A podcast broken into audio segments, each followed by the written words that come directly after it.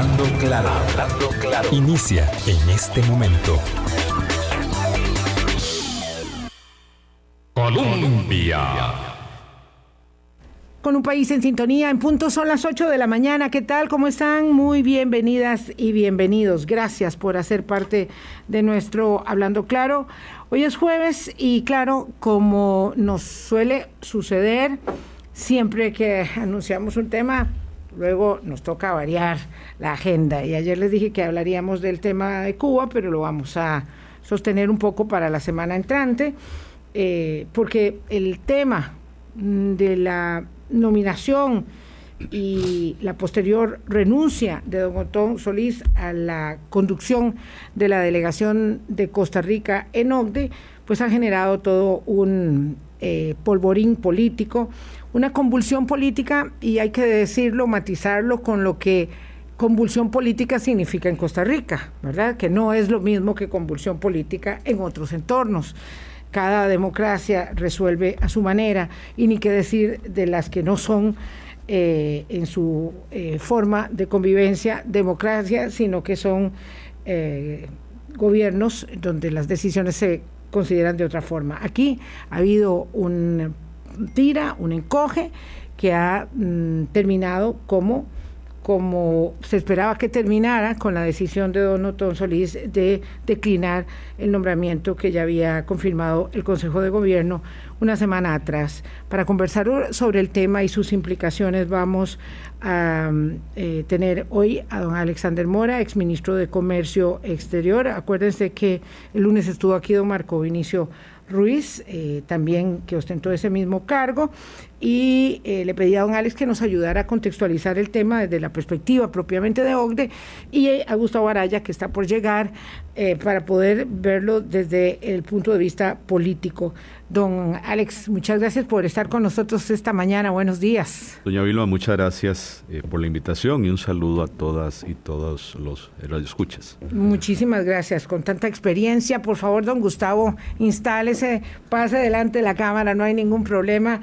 Este, 8 de la mañana y el café está bien caliente todavía, ya se le, ya se le traerá a la mesa Hablando Claro. Don Gustavo Araya, ¿qué tal? ¿Cómo está? Muy buenos días. Buenos días, eh, doña Vilma. Mm, buenos días, don Alexander, ¿qué tal? Un placer estar con usted y con, con toda la audiencia. Muchísimas gracias. Gracias. Eh, este, este asunto, decíamos, Gustavo, es eh, convulsión política en el país de una semana con lo que convulsión política en Costa Rica, digamos, implica, ¿verdad? Porque de pronto uno dice, pero ¿cuál convulsión política estás hablando? Porque nosotros tendemos a magnificar, claro, aquí como nosotros lo vemos y como lo estamos viviendo, los asuntos. Esta es una pequeña este, convulsión política, ¿verdad? Que termina, decimos nosotros, como, como se esperaba que terminara con la eh, salida de, de Don Otón. ¿Eso usted lo esperaba, don Alexander? Mire, a como se eh, condujeron y evolucionaron las cosas y la, sobre todo la presión legislativa, eh, ¿verdad? Yo lo vi como algo que probablemente iba a suceder y en esta línea, ¿verdad? Donde eh, iba a ser Don Otón el que declinaba. Sí, alguien decía que tenía que ser el presidente de la República el que tomara la decisión, pero creo que en política las formas son muy determinantes, ¿verdad? Gustavo por eso me ve con esa cara. Este, porque, porque no, porque era a don Otón al que le correspondía, digamos, dar un paso adelante habiendo recibido la nominación, la confirmación y el respaldo del presidente de la República el mismo lunes, cuando ya reiniciaba la Asamblea Legislativa. Eh, eh, le correspondía a él dar ese paso, ese paso adelante tan pronto como que el Consejo de Gobierno conoció su decisión, eh, entiendo yo, recibió la carta de, la dimisión ayer, ayer mismo, según lo que, lo que tenía entendido. Eso era lo que correspondía entonces, don Gustavo. Correspondía, porque como bien lo señala Dilma, el, el, vamos a ver, la apuesta de, de empeño del costo político la estaba haciendo el presidente presidente no podía correr de nuevo con otro costo político adicional, ¿verdad? De desdecirse. Él tenía que mantener, digamos, su postura en ese sentido, ¿verdad? Y la persona que recibe ese costo político es la que efectivamente tiene que resarcirle de alguna manera el costo político al presidente de la República. Y en ese caso no había otra opción que no fuera don Otón Solís. Los tiempos fueron muy extendidos, digamos, este, en esta, en esta semana de martes a, a, miércoles para que esto se dilucidara de esta manera. El presidente esperó todo lo que pudo a ver si lograba sostener la nominación y por qué. ¿Y por qué? la nominación de don Otón Solís era la que, digamos, casó el presidente de la República con, tanto, con tanta convicción hay dos elementos que me llaman la atención poderosamente. Bueno, primero, efectivamente, eh, esto, esto, digamos, en un análisis de coyuntura, no es más que un incidente político. quienes, hacemos análisis de coyuntura permanentemente, aquí los, tres presentes, sabemos que efectivamente esto no corresponde más que a un incidente político. Eh, no, vale la pena, digamos, no marca una coyuntura, pero efectivamente, digamos, es uno de los elementos. Sí, no hay un antes y un después. Exactamente. Hay, hay, hay quienes se hacen pasar por políticos profesionales y dicen que, ah, es que esto ya estamos viendo las, las aguas electorales. No, no, las aguas electorales no tienen nada que ver en este tema, ¿verdad? Esto, estamos años luz del tema de electoral. Entonces aquí esto no pesa. Aquí lo que pesa son eh, otros factores de, muchísimo mayor calado, que esto lo hemos hablado eh, respecto, digamos, del, del elemento, eh, digamos, del modelo de desarrollo y, y, de los proponentes de las diferentes propuestas o alternativas al modelo de desarrollo, que ahí se encuentra Don Otón Solís. ahora bien, efectivamente, eh, la, pregunta que yo me hago es, eh, normalmente esto sucede, hay un costo político que se asume y que lo asumió el presidente de la República, lo asumieron en alguna manera también el Partido Acción Ciudadana y lo asumen todavía, me llama la atención, los precandidatos del, y precandidatas del Partido Acción Ciudadana al refrendar la posición del presidente, lo cual corresponde mucho a su propia lógica de partido. Pero el, acento superior a nivel político es qué costo estaba dispuesto el presidente de la República a correr, en este caso, que no era menor, a cambio de cuál, a, cambio qué otro costo político interno o con el propio don Otón Solís. No sé si me explico. Yo, yo no puedo empeñarme en, en, mantener mi palabra, en haber hecho el nombramiento, etcétera, etcétera, etcétera, si no es que hay un costo político superior que me implica el no haberlo nombrado. Esa es la pregunta que yo me hago, pero eso solo le, corresponde al presidente de la República saber ah, por qué era una apuesta tan grande. Puede ser, puede ser. Hay quienes dicen que esto se debe a favores políticos, electorales, bla, bla, bla.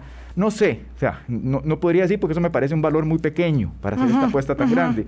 Me parece que más bien va en la vía de tratar de golpear de alguna manera el modelo imperante del modelo de desarrollo nacional. Del modelo de desarrollo. Ahora hablamos del modelo de desarrollo. Cuando habla don Alex eh, Mora, don Gustavo Araya, de un incidente político, eh, hay que agregarle incidente político doméstico, porque una de las cosas que más me sorprendió, se lo pregunté a su eh, colega don Marco Vinicio Ruiz el lunes, eh, y que lo escuché ayer en boca de la jefe de fracción de Liberación Nacional, es que esto era un asunto de repercusión internacional, que esto le quitaba de prestigio al país, que esto minaba el, eh, el acceso ya de ingreso pleno de Costa Rica en OCDE. A OCDE le, le, le, llamó la atención el tema, le, interesa, le afecta el prestigio de Costa Rica, de alguna manera estaba en juego si se nombra a uno o se nombra al otro. Doña Vilma, yo creo que ese es uno de los argumentos más, más falaces que hay este, ah, para mí, eh, cuatro gatos en la OCDE se dieron cuenta de esto.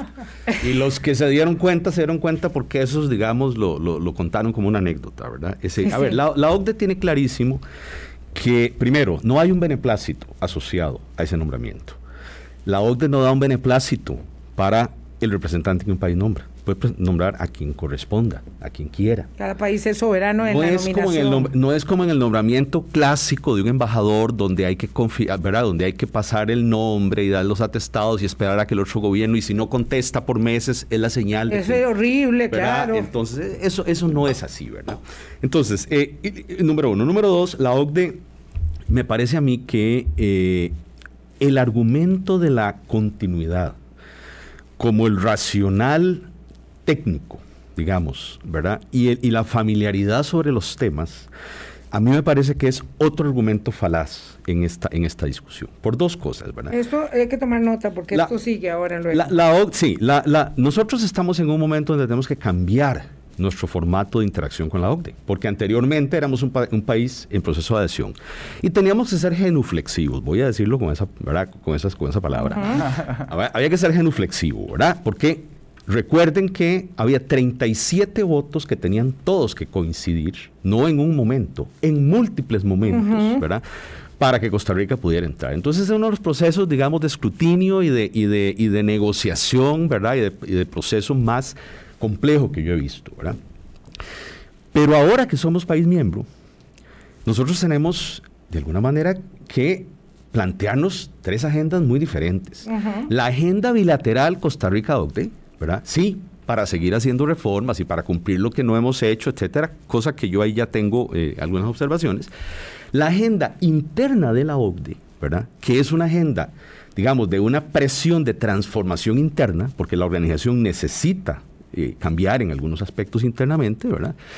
Y la agenda global que lidera la OCDE. Son tres agendas muy distintas. Entonces, plantear que la lógica con la que Costa Rica va a tener que seguir interactuando con la OCDE es la, lógica, las reformas legislativas y la implementación y lo que no hemos hecho y una agenda post-implementación para forzar ciertas cosas internas, es una visión muy parcial. Todo lo demás está desatendido y eso, en todo lo demás nosotros prácticamente no hemos participado, no hay un debate, no hay un conocimiento, no hay un análisis, ¿verdad? Eso hay que comenzar a hacerlo. Pero además, la OCDE tiene un nuevo secretario general a partir del 1 de junio.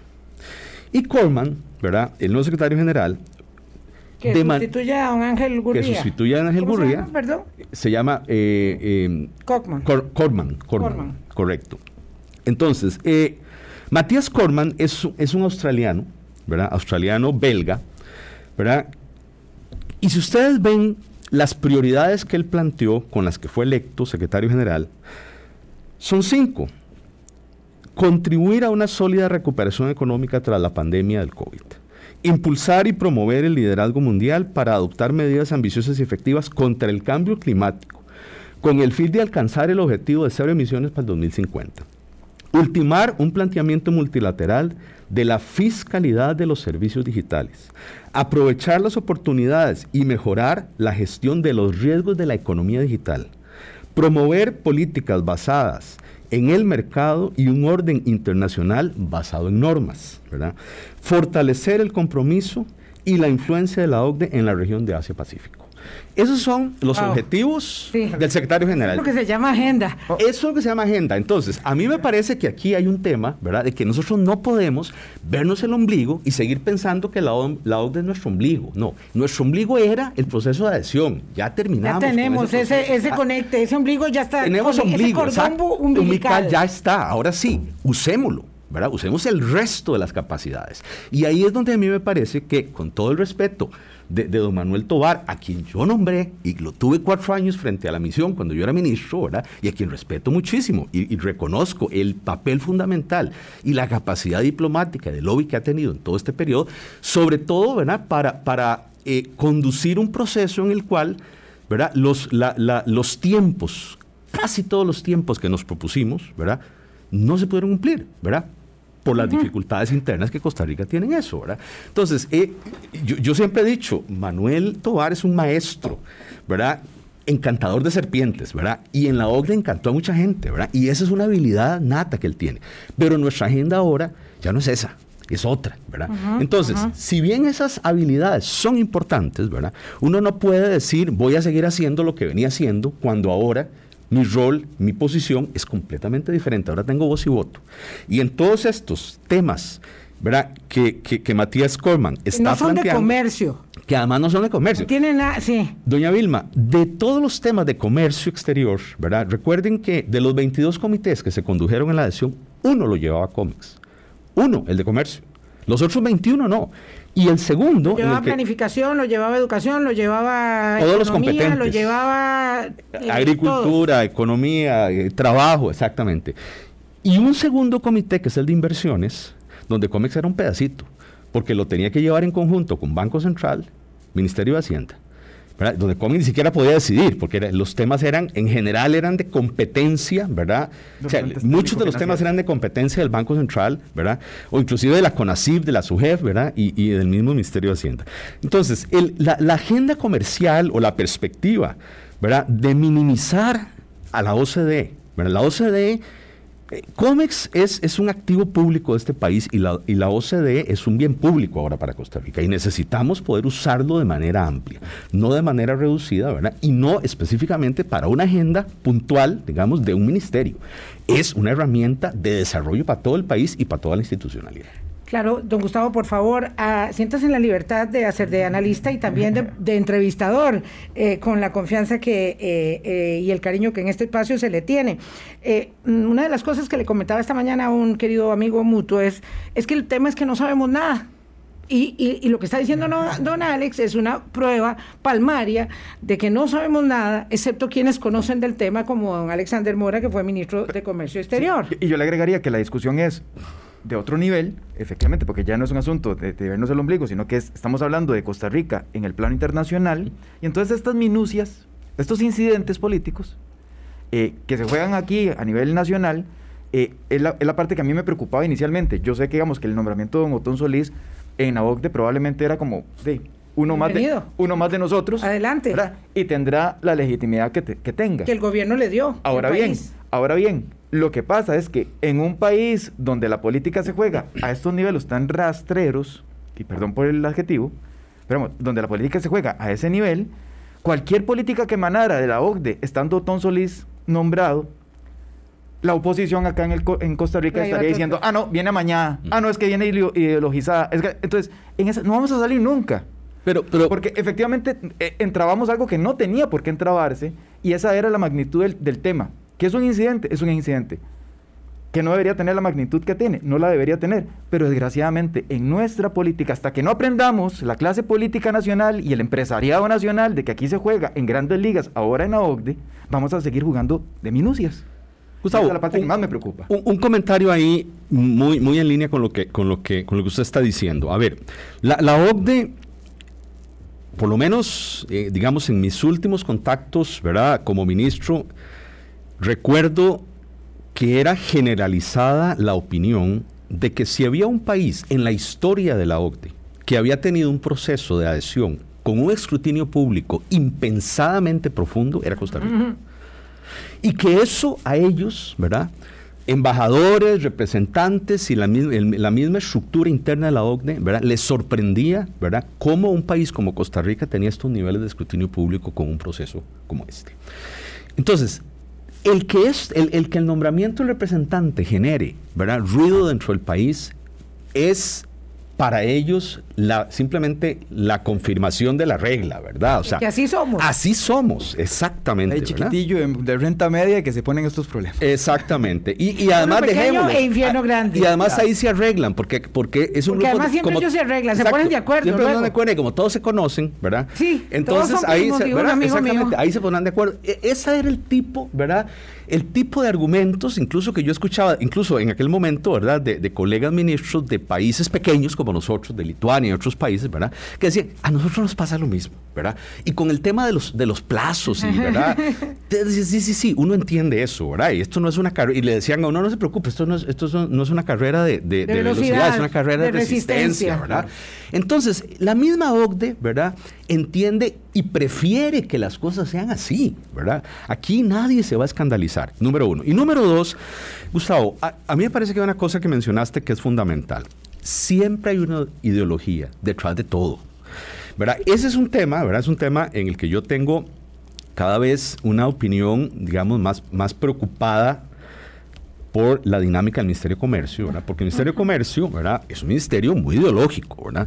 Que cuando, que cuando el ministro o el constituency del ministerio o el establishment del ministerio, ¿verdad? Dice, es que somos un ministerio técnico, no, no, no, no.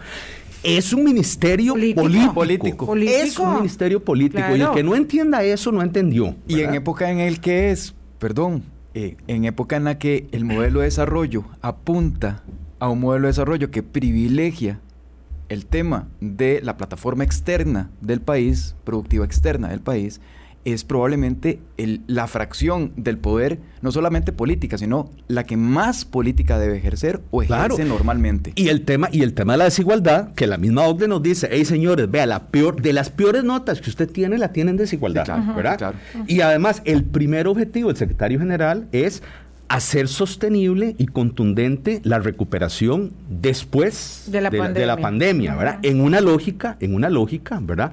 De, de de una equidad, de no profundizar esas desigualdades. Entonces, ese componente para mí es fundamental. Y sí, COMEX tiene una muy buena capacidad técnica. Es un ministerio con una capacidad técnica envidiable, probablemente de las mejores que hay en la administración pública, si no la mejor. Y eso es muy importante preservarlo. Pero esa capacidad técnica se usa políticamente.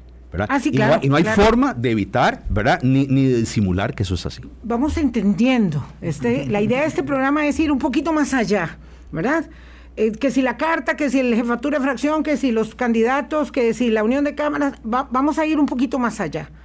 Quisiera entender, después de la pausa, son las 8.20, con Alexander Mora, exministro de Comercio Exterior, y Gustavo Araya, politólogo, eh, ¿por qué entonces, si la OCDE y nuestro, eh, digamos, nuestra gestión para acceder a mejoramiento de política pública en, en esa alianza, en ese club, es tan amplio porque la OCDE queda, digamos, supeditada a la, a la égida de COMEX y cómo se produce algo como lo de ahora, que enfrenta primero a COMEX con el Consejo de Gobierno y el presidente de la República, y posteriormente, evidentemente, con una, eh, digamos, un establecimiento de una estrategia de alianza de terceros que hace que se involucren de inmediato los, eh, la Asamblea Legislativa, las cámaras y todos los demás, medios por supuesto, de modo que evidentemente ahí no había nada que hacer más que eh, la renuncia de Don Otón,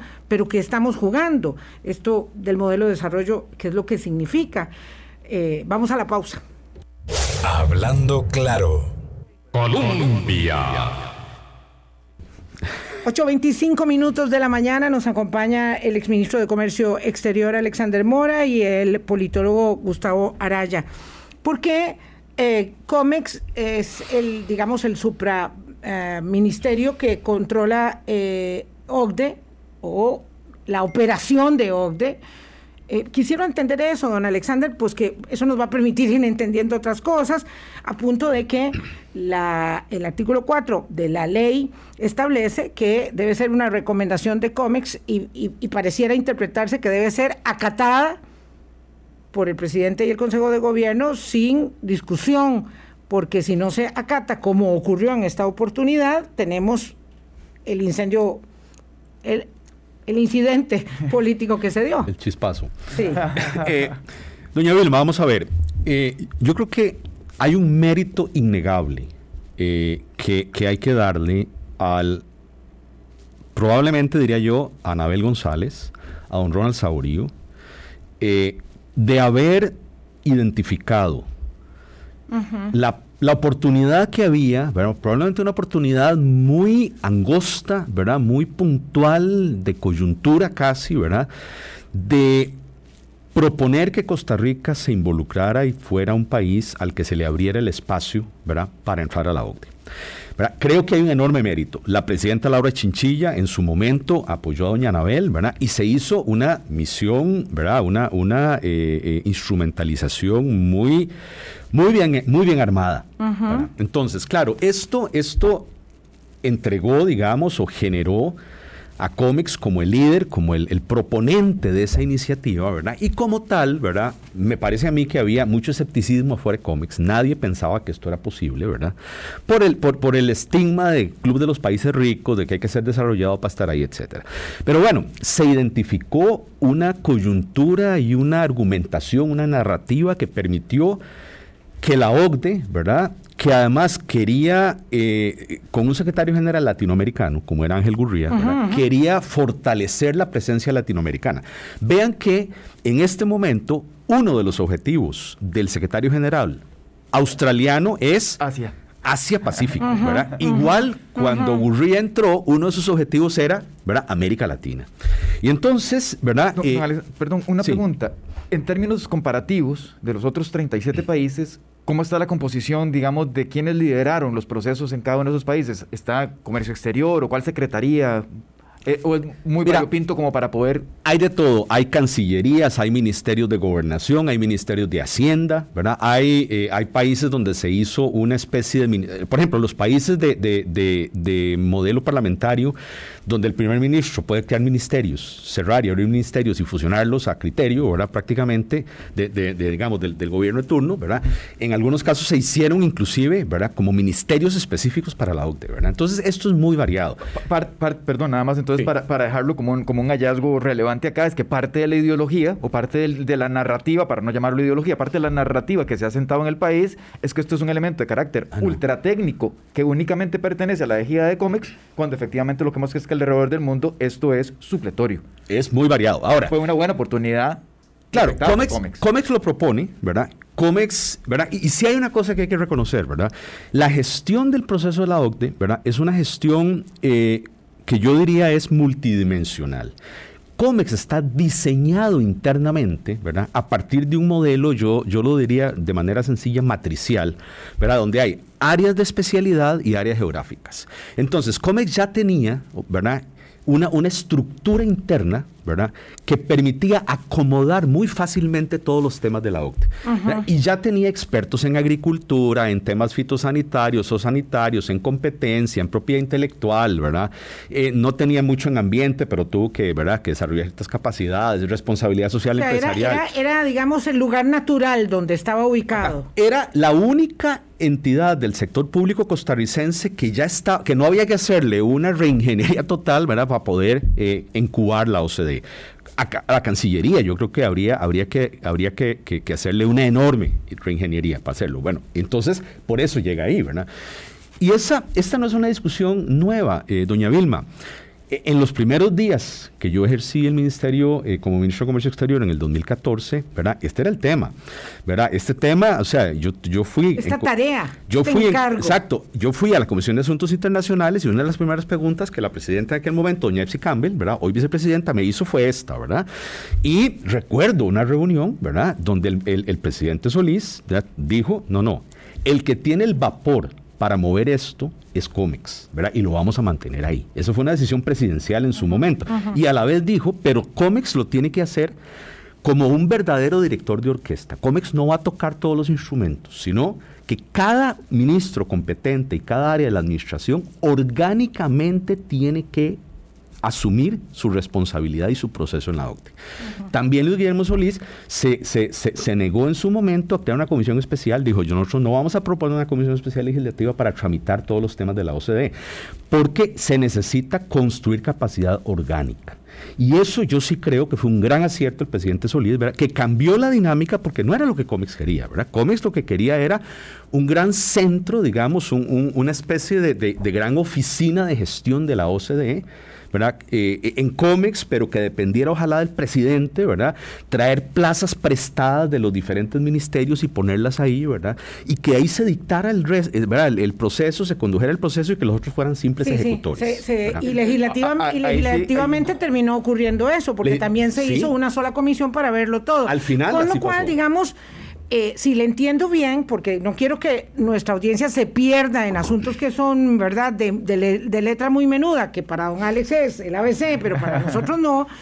Eh, con lo cual, digamos, eh, ese lugar natural se afianzó y se, digamos, consolidó como la égida bajo la cual operaría posteriormente, opera hoy, esa es toda la realidad, eh, eh, digamos, la gestión de Costa Rica en OCDE. Pero es, la es, es el coordinador de un proceso, es, es la Secretaría Técnica ¿verdad? de una comisión interinstitucional donde todos los demás ejercen en las, las competencias en sus áreas específicas. Y COMEX no, No, puede no es confundir eso. no es el dueño de la pelota. No es el dueño de la pelota. O es no debería que- ser. Es, es de, de alguna manera, es, es, es como el capitán del Es, equipo. es el facilitador. Exacto. Es el facilitador y el, y el que sí tiene un rol directo, digamos, de comunicarse, ¿verdad? Co- Con, la OCDE, aunque debe ser importante clarificar esto. Cualquiera de los ministerios igual se comunica, ¿verdad? Con sus comités y todo lo demás de, de forma directa, ¿verdad? Y eso es una cosa que es difícil de, de- de gestionar. ¿verdad? Eh, Yo, yo creo, ¿verdad? Que aquí hay otro, otro tema importante, doña Vilma, ya yendo a la siguiente, a la, al siguiente elemento que usted menciona, y es hay un tema de pesos y contrapesos, ¿verdad? Que de alguna manera, eh, ¿verdad? Y es un poco lo que yo interpreto, ¿verdad? Que ha la señal que el presidente ha dado con este proceso y con el nombramiento de Don Otón ¿verdad? y el Consejo de Gobierno es un tema de pesos y contrapesos. ¿verdad? Uno puede, o sea, el gobierno, este, gobierno, esta administración, ha tenido un, una dinámica de pesos y contrapesos muy difícil de leer, ¿verdad? Y muy atípica. ¿Verdad? Este, porque con el concepto de, gobierno nacional, ¿verdad? Bueno, vinieron al, Consejo de Gobierno, ¿verdad? muchas perspectivas y muchas visiones. Y yo creo que hay que ser claro, ¿verdad?, que cuando el presidente le asigna al ministro A o al ministro B que viene de tal ideología, de tal partido, que no es una persona de, partido gobierno, etcétera, no solo lo nombró en el puesto, lo nombró en el puesto y le cedió la iniciativa y la agenda, ¿verdad? Y además hay una visión, ¿verdad? Entonces, claro, adentro de cómics, una de las cosas que yo noto en este momento es que se ha perdido ese concepto de pesos y contrapesos, ¿verdad? Y no ha sido... ¿En qué sentido? Bueno, a ver, la perspectiva de contrapeso, ¿verdad? O sea, de alguna manera cómics se acostumbró por muchos años a hacer el peso. Y había contrapesos que se le hacían de otra parte. Bueno, eh, el, perdón, nada más para abonar a esa tesis que es, y eso puede ser comprobable por cualquier persona que lea los medios de comunicación de la época, el encontronazo que tuvo doña Laura Chinchilla con su propia ministra de Comercio Exterior eh, respecto del tema de impuestos a las zonas francas, en donde ni la presidenta le pudo hacer contrapeso a, la señora González. Ah. Bueno, a ver, hay ha, jugado solo en la cancha Comex durante mucho tiempo sin contrapeso. Y, había habido, digamos, aquí una fractura de, contra, de peso y contrapeso cuando, cuando Diala Jiménez Figueres sale de, eh, de, del Ministerio de Comercio Exterior. Es para ir entendiendo esto que está diciendo. Eh, entonces, Comex, digamos, no tiene contrapeso en este momento. o, el presidente intentó hacer el contrapeso, pero no lo logró. Doña Vilma, interna, yo, yo por lo menos en mi estilo de gerenciamiento, ¿verdad? Y en, y en, mi, en mi dinámica como ministro, traté de ponerle contrapesos a cómics, internamente. Yo, yo soy, digamos... Es que estaba saboteando su gestión. No, no, no. Estaba tratando, es que además es sano. De, exacto. De, balancear y equilibrar. Internamente, lograr que internamente se pudiera generar una, una, propuesta de valor, ¿verdad? Una propuesta de valor y una concientización inclusive del establishment de cómics, ¿verdad? Y de, y de, la, y del, y de los, toda la estructura externa, digamos, que, que, que sustenta cómics, ¿verdad? Que hubiera, que pudiéramos de alguna manera conciliar adentro, ponernos de acuerdo un poco adentro del sector de comercio exterior, poner de acuerdo adentro del sector de comercio exterior, cómo había que reconfigurar la política pública y la visión del ministerio para poder ser un ministerio mucho más sensible ¿verdad? a los defectos del modelo, para poder decir, mire, este problema de la equidad, ¿verdad? El problema de la desigualdad que el modelo de desarrollo genera, ¿verdad? No, puede, no podemos seguir diciendo ese es problema de otros. No, no, no, vea. Yo he hecho mi trabajo perfecto, ¿verdad? Y vea cómo en 30 años, ¿verdad? Multipliqué por 7 el, PIB de Costa Rica. Lo demás son los otros inútiles que no han hecho nada. Esa es la perspectiva que dominaba cuando yo llegué a Comex. Y, creo que es la que está dominando hoy otra vez. Eso es lo que más me preocupa. Desde 2002 hasta 2015, con los datos de la propia OCDE, todos los países latinoamericanos, sin excepción, con la única excepción, desgraciadamente, de Costa Rica, lograron bajar eh, el indicador de Gini, ¿verdad? El indicador de desigualdad, incluidos países como Venezuela o Nicaragua. Solo Costa Rica lo mantiene superior al punto 5. Claro, y aquí estamos, digamos, hundiendo el dedo en la llaga, porque entonces vamos a conversar después de la pausa, ah, en efecto, sobre eh, Finalmente, ¿qué es lo que importa en esta etapa de nuestra incorporación de pleno derecho en la OCDE para observar cómo vamos a resolver al mejor estilo eh, de los mejores los temas de la educación, los temas de la desigualdad, eh, cómo nos vamos a apropiar de las mejores prácticas anticorrupción, ¿Cómo, vamos a resolver el tema de la concentración de los mercados que, que nos ahoga ¿verdad? No a un sector, no a, la sociedad entera que está supeditada al aumento del precio del arroz, al tema del precio del azúcar, a las tarifas de los colegios profesionales y a todo lo que eh, hace que no tengamos derechos como consumidores, y como usuarios ¿verdad? De los servicios y, que para eso se supone que es la OCDE. Y como en que economías, eh, economías como Francia, como Alemania y demás, el rebote económico para salir de la pandemia viene de la mano del ambiente. Y aquí no. Y aquí no. Y por, por eso es que estamos hablando de modelo de desarrollo. Y de la política monetaria. Y no estamos hablando, eh, vamos, cuando se habla de modelo de desarrollo y de ideología, alguien dice, no, aquí ya salieron los comunistas. No, no, no. Este, no, no. Ahí, este ahí nada más para tocarlo. Ahí es donde el interlocutor y el vaso comunicante entre OCDE y Costa Rica resulta ser absolutamente primordial. ¿Y por qué saltaron todas las pelotas? Porque efectivamente es un enfoque distinto. Y el presidente me parece que lo tiene claro y la voluntad de él, probablemente en ese nombramiento, era, poder atender eso. Eso termina... Desgraciadamente se llamaba Otón Solís. Pero si hubiera sido otro... Pero probablemente. Sí pero si hubiera ido, eh, eh, sido otro, a lo mejor no es tan rechazado, pero aquí me parece a mí que el punto es que sea el señor Tobar, porque esa es la determinación de los que han alzado la voz. Ayer mismo la Cámara de Industria decía, no, pero que se mantenga a Manuel Tobar. Las cámaras empresariales dicen eso. Entiendo que en la Asamblea Legislativa ya corre la idea de que un momentito, esto no va tan rápido, vamos a ver si se consolida, porque a mí me parece con el respeto a sus señorías, las y los diputados, que la inmensa mayoría de ellos no entiende nada de esto que está pasando. Tienen una lectura muy básica que me parece a mí que es el problema. Que es un asunto, Solís no. Que es un asunto, exactamente, que es un asunto de el, el líder del movimiento que quebró el bipartidismo y que ha hablado de la ética y todas las críticas que tiene, ese no. Cualquiera otro, ese no. Pero además tiene un, tiene un problema ahí sí para cámaras y demás que tiene un sesgo ideológico que no me gusta.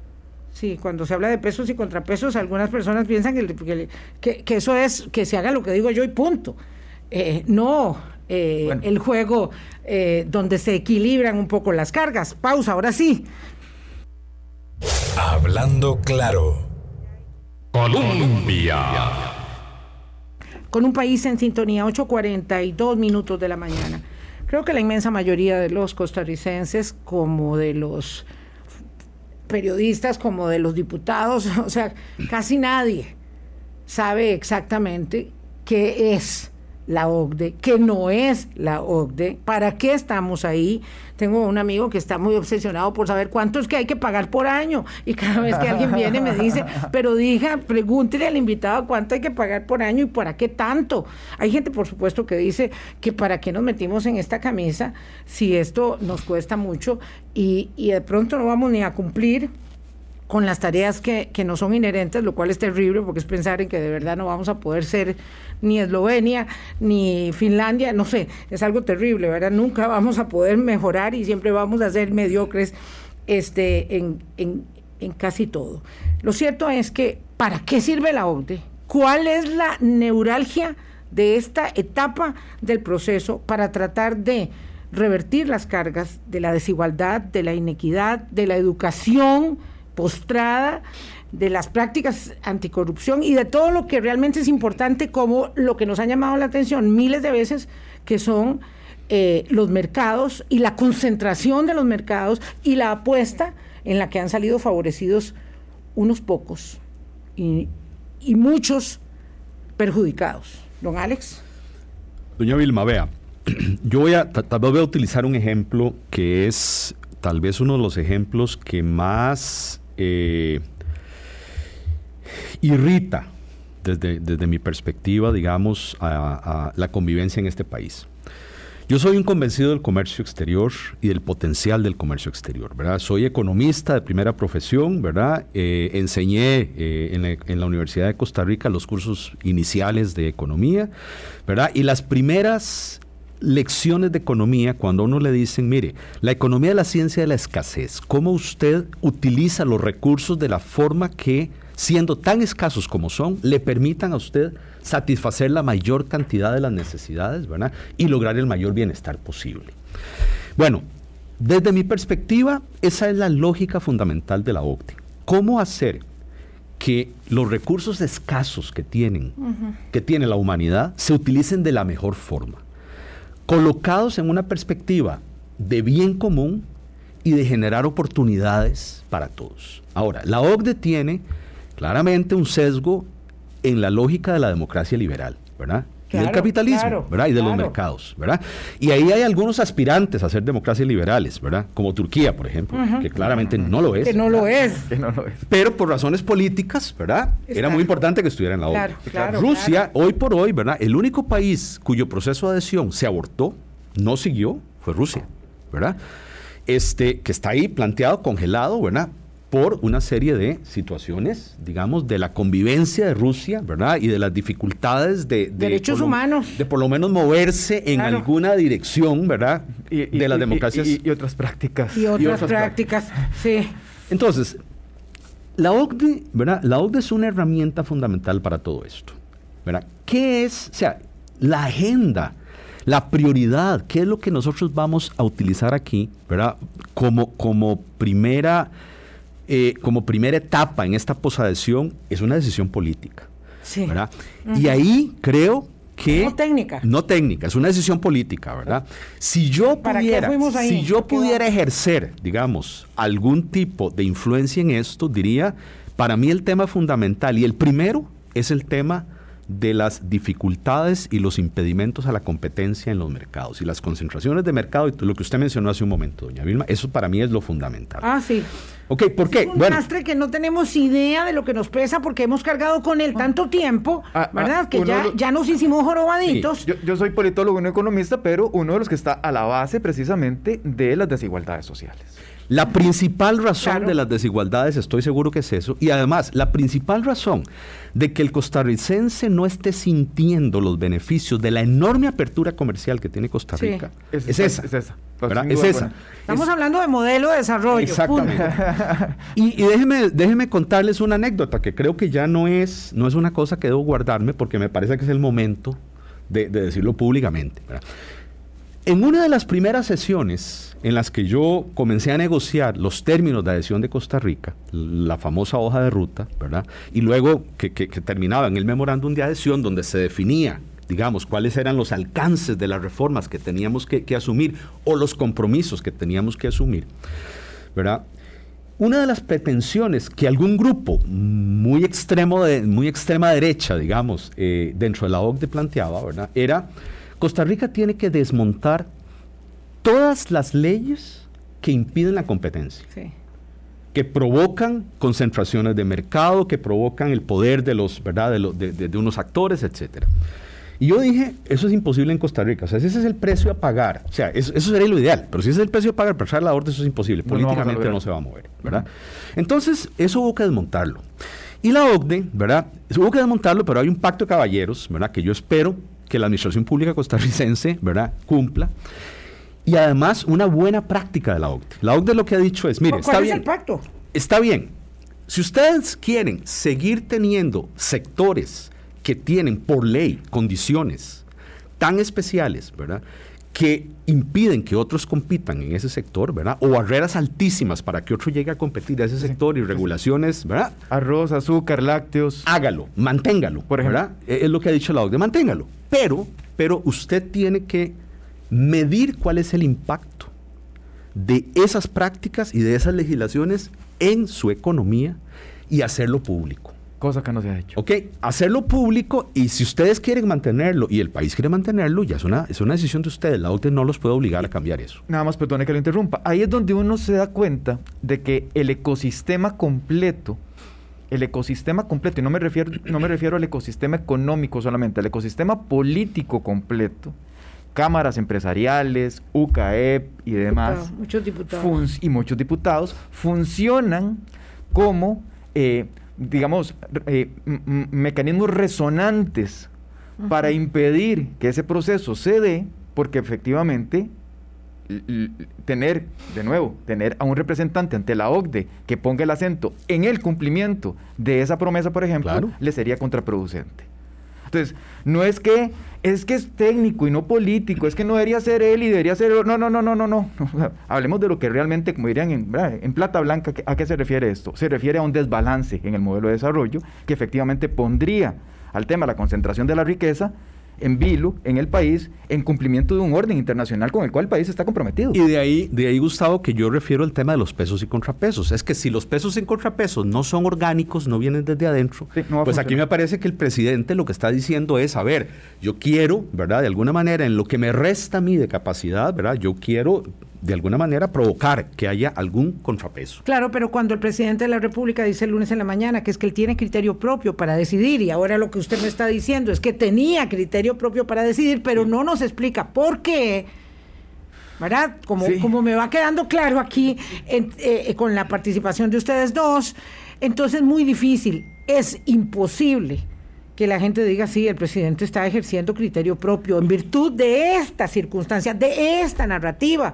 Lo que se observa es una cosa a todas luces, perdón, eh, digamos, eh, inusual, que es un enfrentamiento de su ministro de Comercio Exterior con él, que ahora, que ahora lo voy entendiendo, ¿verdad? Este, y eh, y no se explica por qué. Y por ello, aquello se interpreta, se lee en la lectura superficial que todos hicimos como el capricho del presidente de la República. Doña Vilma, el presidente conoce personalmente a don Manuel Tobar lo conoce bien, trabajó con él cuando, o sea, por tres años, cuando el presidente era ministro en, la administración Solís, ¿verdad? Yo estuve con él en la OCDE varias veces y con Manuel Tobar, que era el representante, ¿verdad?, en el proceso de adhesión, etcétera. A ver, el presidente conoce bien a los dos. Eh, si, si, es que vamos a nombres propios, el presidente conoce bien a los dos. Y, y, sus razones, ¿verdad? Bueno, como, como decía Gustavo al inicio, él es el que puede contestar a esto, ¿verdad? Pero, pero sí creo, ¿verdad?, que aquí hay un tema de, una intencionalidad del presidente, ¿verdad?, de un mensaje eh, expresado de una manera, eh, ¿verdad?, eh, mm, particular, donde él, por las razones que sea, tal vez no, no ha sido todo lo explícito de cuáles son sus razones de fondo, ¿verdad? Lo que va a ser interesante es ver el desenlace. Claro, esa es la pregunta en estos tres minutos que quedan. ¿Qué es lo que sigue ahora? Eh, parece que hay una intención, no, no parece, hay una intención de un sector que dice tiene que seguir en el puesto el señor que estaba. Para que no se toque el modelo de desarrollo. Claro, el señor que estaba tiene que seguir en el puesto. Entonces, o el señor sigue en el puesto, porque Comex está, digamos, afianzado en ese poder, o el presidente de la República dice, yo tengo la prerrogativa del nombramiento por los meses que faltan, ¿verdad? Porque, porque, porque tampoco es tanto. ¿Qué va a pasar ahora, don Gustavo? Para mí, Vilma, el, tema es un, tiene tres, tres, tres, tres niveles. Voy a tratar de ser muy, muy sintético. El, primero de los niveles tiene que ser con un nivel, digamos, de gobernanza de lo que dentro del gobierno está sucediendo, que efectivamente el, propio PAC ha, tenido casi que un, viraje, ¿verdad? Del gobierno de unidad nacional al PAC de hoy hay una diferencia marcada. Entonces tiene que tener un balance interno ahí que, el, presidente tiene que cuidar. Número dos, eh, tiene que ver de qué manera organiza. esto es como tener, decía un amigo, a un luchador de sumo de un lado y a, alguien muy chiquitito y delgado del otro, en donde este logró amalgamarse, amor fui demás, pero logró amalgamarse en torno a esta figura y a este pleito para poder imponer su peso, que tiene el peso mayor en el juego nacional. el presidente tiene que ver cómo, cómo hace una de las dos, o, o ponen autos a este sector pesado, o le da mayores herramientas al propio para poder salir adelante, porque es necesario el sistema de contrapesos. Y tercero, que tiene que ver con la figura propiamente dicha, tiene que llegar a una figura de consenso, y creo que pasa por la Asamblea Legislativa, necesariamente. Y ahí hay que ver si los diputados, eh, los que saben de lo que está pasando, de los fondo, que entienden los que entienden que está pasando de fondo, tengo algunos nombres, pero no quisiera decirlos en el aire, todos sabemos quiénes, de quiénes se trata, efectivamente, de alguna manera, eh, mm, digamos, barajan otras posibilidades para que efectivamente temas importantes que Costa Rica en el modelo internacional de competencia, de distribución del ingreso y demás, da un respiro distinto porque si no seguimos arrastrando los mismos lastres y al próximo gobierno le toca administrar precisamente las mismas crisis. ¿Nombramiento será de COMEX o nombramiento será del presidente de la República, don Alex? Bueno, vamos a ver, yo creo que tiene que ser del presidente de la Tiene que República. ser del presidente de la República. ¿verdad? No de cómics. O sea, yo con todo respeto me separo totalmente de, de quienes dicen, ¿verdad? Primero que es un nombramiento técnico, no, no es un nombramiento técnico, es un nombramiento político, ¿verdad? Segundo, ¿verdad? Que no hay un mecanismo técnico para hacer un nombramiento así, ¿verdad? Hay, hay, hay una serie de opiniones hasta ahí, ¿verdad? Eh, todo es opinable, me parece, en, este, en esta materia, ¿verdad? Este, y, y creo que hay un tema, eh, ¿verdad? Eh, último, que a mí me parece oportuno. Podría ser, doña Vilma, que el presidente quiera de alguna manera, bueno, enfatizar en el tema de los mercados, de la situación económica del país, De utilizar en este momento, digamos, esa, eh, digamos, la, la agenda con la OCDE para proyectar, ¿verdad?, confianza y reducir, ¿verdad?, eh, eh, el riesgo país, o intentar reducir el riesgo país usando esta, esta herramienta. Podría ser, o sea, si el presidente juzga, ¿verdad?, que, que- el, el- el objetivo crítico más importante es ese, ¿verdad?, uno podría decir, bueno, entonces, bueno, que se allane y que vaya por una ruta, ¿verdad?, donde los mercados financieros, donde, ¿verdad?, se, se sientan muy cómodos con eso, ¿verdad? Pero a mí me parece que esto es un tema mucho mayor. Noticia en desarrollo. Como dijimos, esto no se termina, no se ha terminado. Don Alex, muchísimas gracias. Exministro de Comercio Exterior Alexander Mora, Gustavo Araya, muchísimas gracias a los dos por haber estado acá en el espacio. buenos gracias. días. Un gusto, gracias a usted, doña. Gracias, buenos días. Chao. Hablando claro, hablando claro.